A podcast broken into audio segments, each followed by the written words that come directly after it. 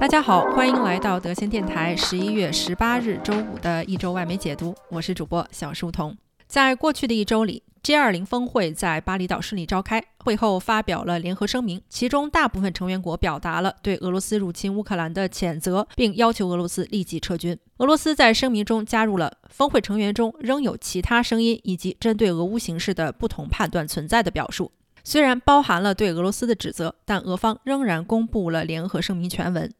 俄罗斯外长拉夫罗夫参与峰会，但指责峰会过于政治化。美国总统拜登与习近平主席在峰会前进行了会面。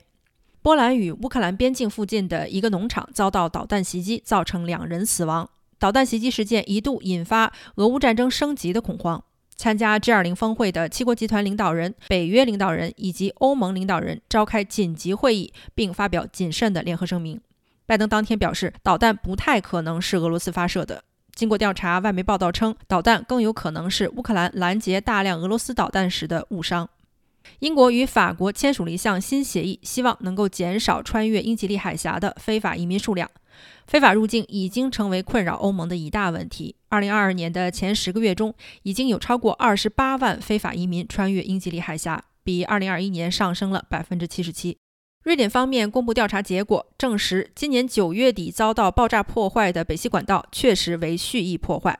瑞典检方在调查中发现了爆炸物残留，但并未对可能的嫌疑方作出评论。拜登政府于周四宣布，沙特王储萨勒曼在卡舒吉遇害案中享有豁免权。美国情报官员称，有理由相信萨勒曼王储策划了2018年对记者卡舒吉的谋杀。但由于萨勒曼今年9月被任命为沙特首相，根据国际习惯法的国家领导人豁免原则，美国政府才作出此认定。土耳其警方逮捕了一名涉嫌伊斯坦布尔爆炸袭击案的女性嫌疑人，该嫌疑人是一名叙利亚籍的库尔德激进分子。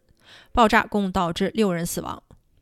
印尼与九个发达国家宣布了一项旨在减少该岛国煤炭和油气资源用量的协议。这项由美国和日本牵线的公正能源转型伙伴关系协议，保证将会为印尼提供两百亿美元的公共与私人资金援助，帮助该国逐渐停止对火力发电站的依靠，并向可再生能源方向转型。韩国和日本官员表示，朝鲜于周五发射了一枚疑似洲际导弹。日本称，这枚导弹落在了日本西部海域的专属经济区，射程很有可能到达美国本土。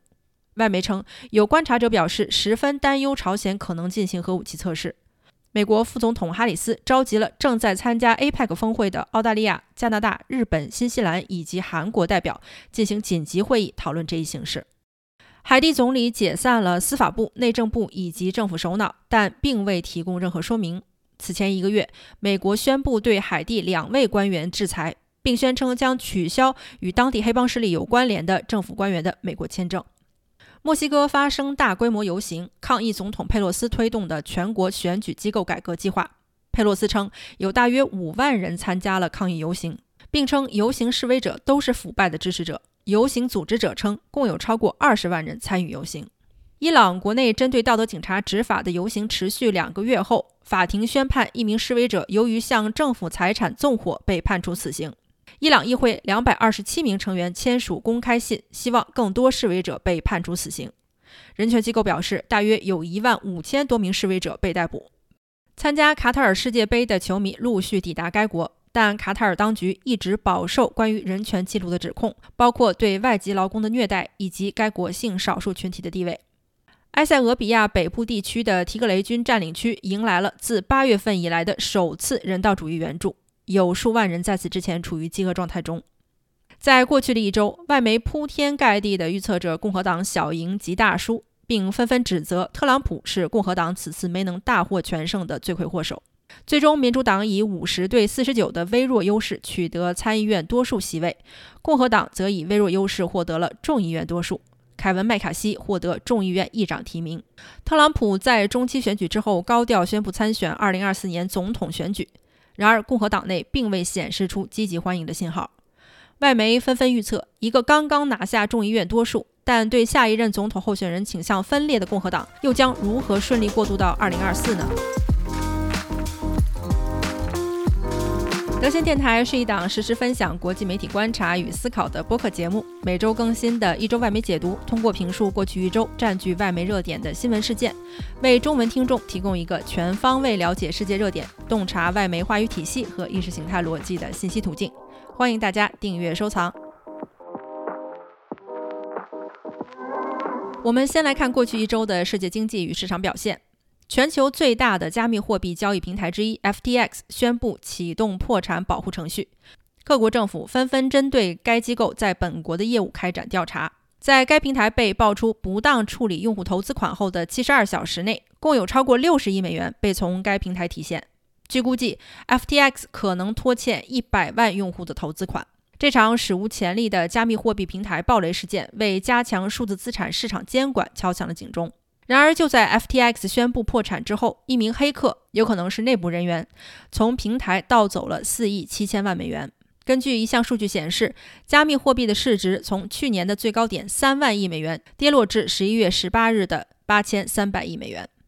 美国十月份通胀放缓至百分之七点七，为今年一月以来最低水平。这一数字直接导致上周股市大涨，标普五百涨幅百分之五点五，纳斯达克涨幅百分之七点四，道琼斯工业指数则上涨了百分之三点七。而本周美股由于美联储停止加息无望，表现曲折，最终以小幅度下跌收盘。英国通胀率再创新高，达到百分之十一点一，食品价格增长超过百分之十六，天然气和电力价格持续上涨。英国经济第三季度下降百分之零点二，预示着经济衰退的到来。英国财政大臣 Jeremy Hunt 坚持认为，他最新的增税和减少财政支出的政策将会带领英国度过艰难时刻。反对党工党指责英国政府的新政策针对中产阶级，但 Hunt 认为，英国的财政问题仅仅通过给一小撮富人加税是解决不了的。德国日前将一家俄资天然气进口公司收归国有。也是最近几个月来，德国为保障天然气供应国有化的第二家能源企业。波兰本周也采取了相同措施，将俄国企业 Gazprom 所有的天然气管道的一部分收归国有。随着欧洲天气逐渐寒冷，天然气价格在跌落三个月之后再次上涨。美国的零售巨头公布了喜忧参半的销售报告，沃尔玛三季度销售额高于预期，而塔吉特利润则有所下降，并表示消费者的日常购物预算明显紧缩。各大零售集团预计，今年圣诞节期间销售额将会明显低于去年。马斯克向推特员工表示，他们要么就保证加班工作，要么就离职走人。数百名员工选择了离职。推特总部办公室于本周中关闭，直至下周一。大约一半的推特员工在马斯克收购后两周时间内被辞退。谷歌母公司 Alphabet 也开始辞退员工，并降低了非工程师员工的薪水。Alphabet 在过去的一年里新招聘了三万六千多人，是原有员工规模的百分之二十五。亚马逊也计划裁员一万人左右，大部分集中在办公室岗位。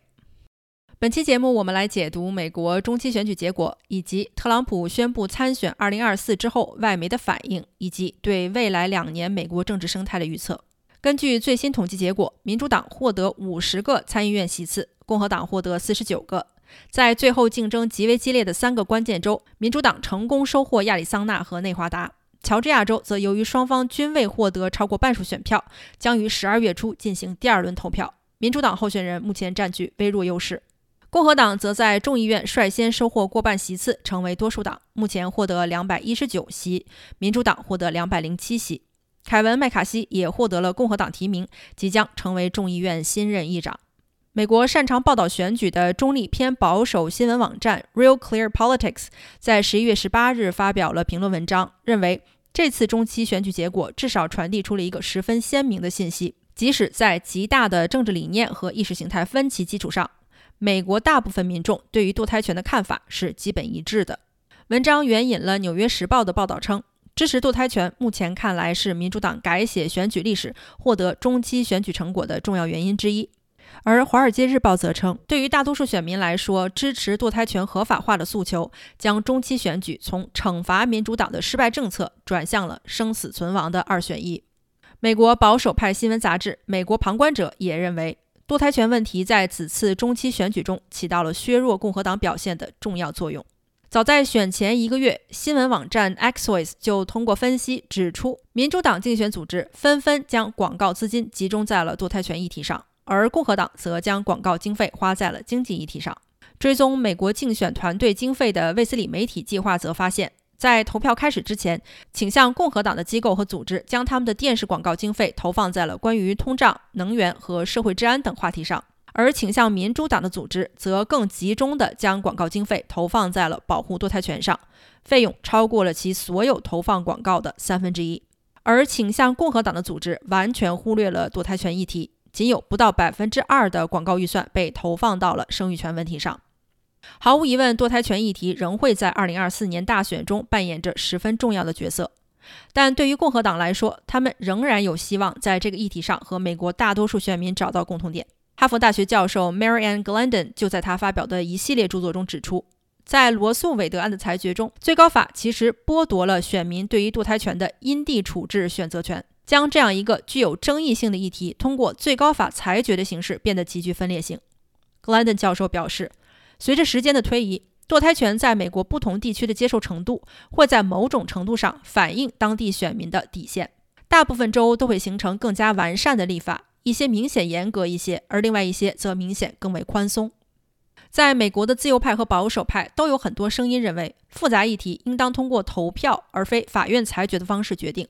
罗素韦德案恰恰断绝了针对堕胎权议题的讨论空间，并且彻底地从立法者的责任中被拿走了。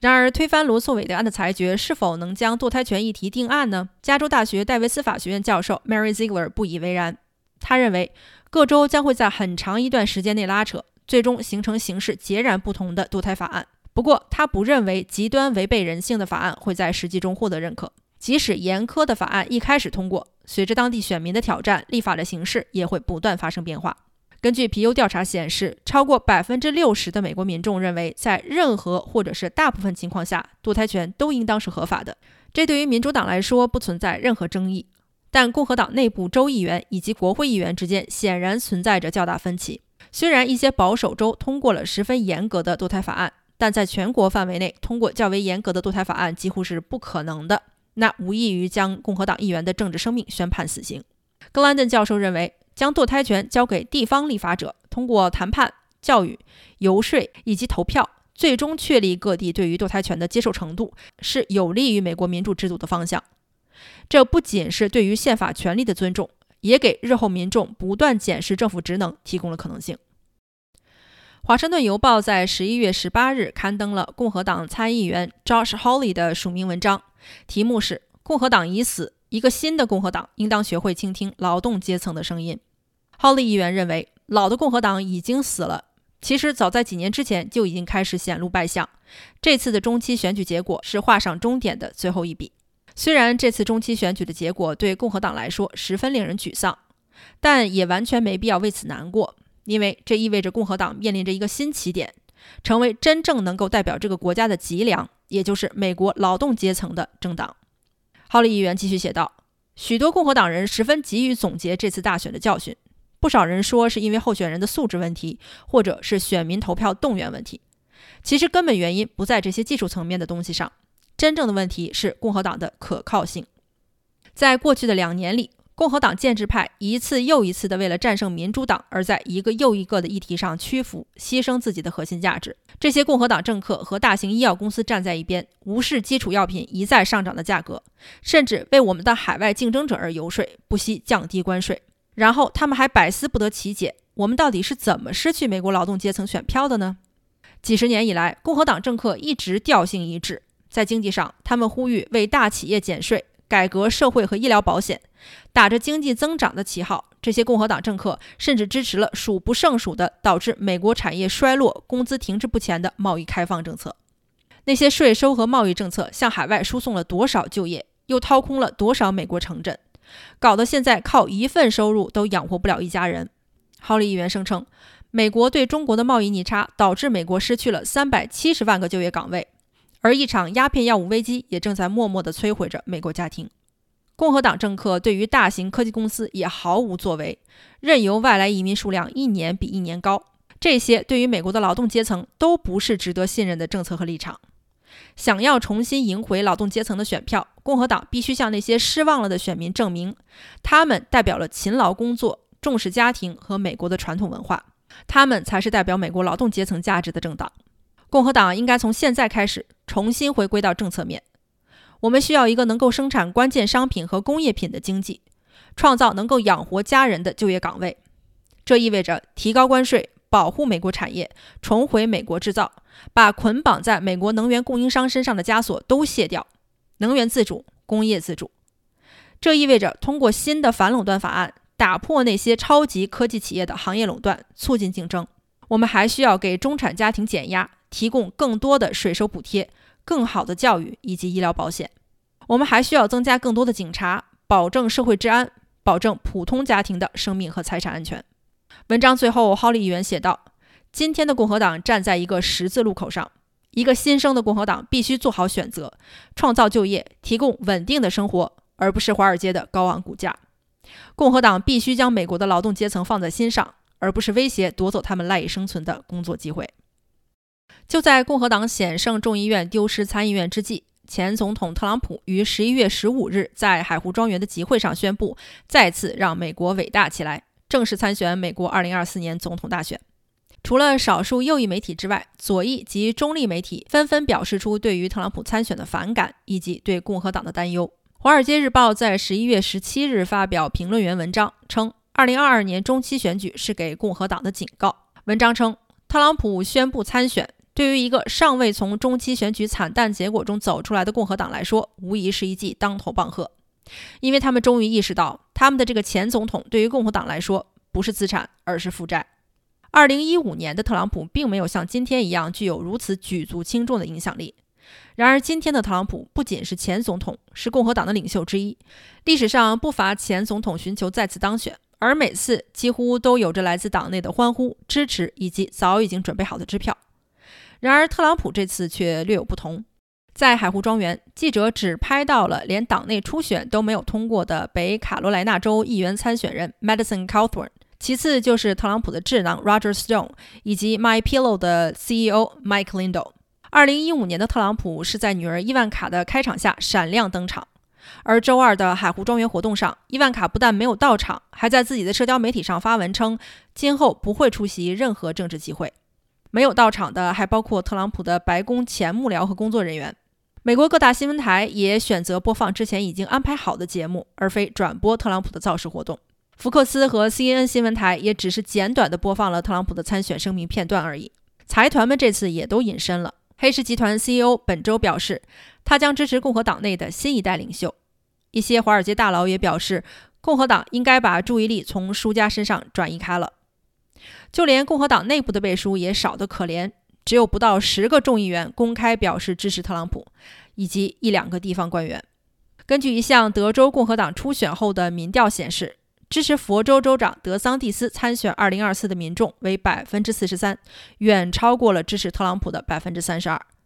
其他一些州的民调也显示出了相似的趋势。不仅是选民，共和党内部也终于意识到，只有特朗普能唤醒基层选民的想法。只是一厢情愿，现实恰恰是跟特朗普沾边的，基本都输了。就连特朗普本人也仿佛意识到了一些问题。之前几乎不离口的选举舞弊，并没有出现在这次的参选宣言中。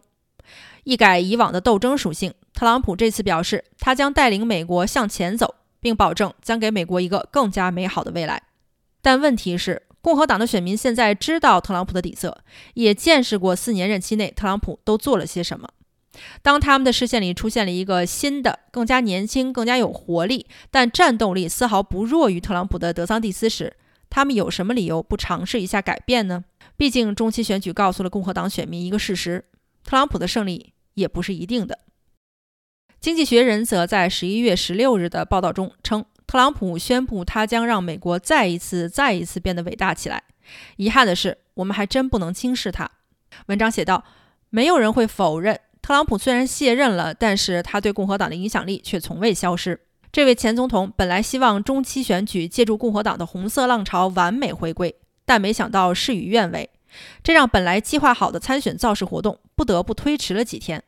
但特朗普从不需要反思和吸取教训，他照样把众议院翻盘的功劳揽到自己身上，把参议院失守的黑锅盖到了其他共和党人头上。文章认为，特朗普急于宣布参选，主要有两个原因。第一，司法部针对特朗普涉嫌不当处理机密文件的调查，国会山暴乱听证会的调查，以及乔治亚州针对特朗普涉嫌操纵选举机构的调查，针对一个前总统已经步履维艰了。如果此时宣布参选，并且很有可能获得共和党提名，甚至再次赢得大选，都会让这些司法调查几乎无法继续进行。更有甚者，特朗普对于共和党的掌控已经遭到了质疑。而党内精英也开始寻找一个能够接替特朗普，但争议明显更小的新星。共和党对特朗普以往的逢选必胜的迷信，在这次中期选举中遭到了再一次的动摇。一个道德有问题的赢家还可以接受，但一个道德有问题的输家就没有那么受欢迎了。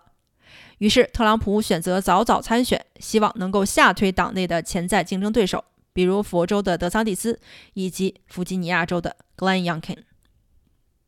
美国右翼保守新闻网站 The Federalist，这个网站曾经被指责散布关于新冠疫情和美国2020年大选的不实消息，则在自己的评论文章中对读者喊话称：“精英们对于特朗普的不屑，正是他们对你们难以掩饰的憎恨。”文章的核心观点认为，华盛顿精英之所以痛恨特朗普和 Mega 运动，就是因为民粹主义给了普通民众参与美国政治的机会。作者认为。舆论中大部分的声音都在嘲讽特朗普的参选决定，并且试图引导共和党选民远离特朗普，远离目前取得包括推翻罗素韦德案在内的一系列重大胜利的政治体系。文章劝导共和党选民，与其听信媒体和政客的各种意见，不如牢记一种声音，那就是是什么政策改善了美国经济，而又是什么政策导致了美国经济的衰败。那些呼吁共和党与特朗普以及 Mega 运动割席的人。正是导致美国工业和文化崩溃的自由派的中坚力量。如果不是民粹主义影响力以及 Mega 运动，众议院很难取得任何经济和文化方面的改革进步，并将重振美国经济和制造业提上日程。作者认为，把那些反民粹的精英集团、华盛顿建制派以及他们的侧翼团结起来的，并不是特朗普这个人，而是特朗普代表的美国民众，以及这些受够了他们的傲慢与压迫的美国民众的反抗。就算把特朗普从一切情况中剔除出去，假设2016年获得总统候选资格的不是特朗普，而是一个名不见经传的共和党候选人，如果他的竞选策略是重塑美国全球制造中心的地位，巩固美国南部边境安全，以及修正偏激的觉醒文化，那么我敢保证，那些建制派精英们一样会反对他。作者继续写道：“与其说他们讨厌特朗普，不如说他们讨厌的就是你。”你和你的家人、你的社区本应该通过税收永远资助他们的特别利益，但特朗普在任的四年里，民众的利益被放在了首位，而不是他们的。那么这些人当然暴跳如雷。文章最后总结道：精英们试图让共和党基层选民远离特朗普的努力，正是为了把美国重新拿回到特权阶层手中。美国民众最好清醒地意识到自己的选票到底要投给谁。今天先聊到这里我是小书童我们下期节目见。